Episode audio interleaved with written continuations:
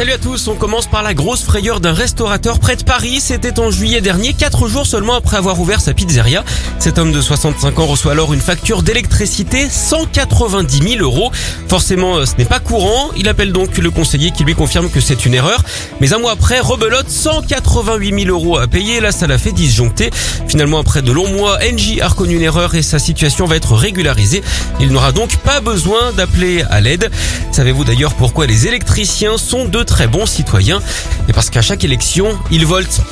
Allez, on termine la semaine par une belle histoire et on en a bien besoin en ce moment. Un couple d'Australiens a bravé les inondations qui touchent leur ville pour se marier coûte que coûte. C'était pourtant mal barré hein, quand Kate se réveille, euh, se réveille le jour de la cérémonie. Sa maison est inondée. Elle lance alors un appel à l'aide sur Twitter et la magie des réseaux sociaux a opéré.